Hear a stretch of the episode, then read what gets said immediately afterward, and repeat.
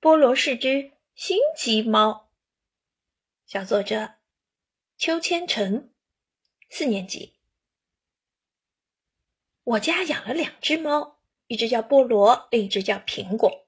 它们是一对兄妹。菠萝是哥哥，胆子非常大，因为长得特别漂亮，我们开始都喜欢它多一点，所以菠萝恃宠而骄，经常仗着力气大欺负妹妹苹果。渐渐的，我们都不喜欢菠萝这样霸道的性格，菠萝也因此失宠了。苹果就不一样了，它因为胃口不好，长得非常瘦弱，性格又很温柔。你只要抱着它，它就会把小脑袋埋在你怀里。在你怀里乖乖入睡。后来，我们就更喜欢苹果一点。每当苹果被欺负，我就会为它打抱不平。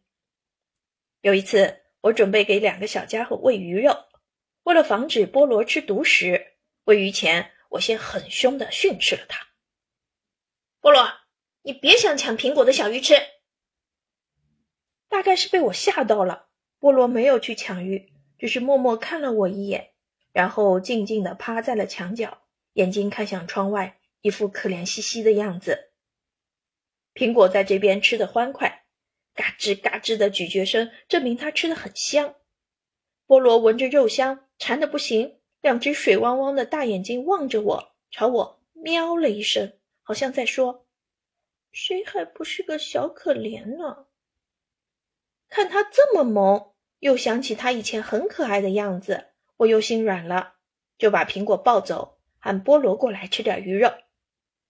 菠萝一听到我的呼唤，几步就冲了过来，差点撞翻了食碗，身体还没站稳，脑袋却已经扎进碗里，大吃特吃了起来，边吃还边摇晃着尾巴，不断的发出呜呜的声音。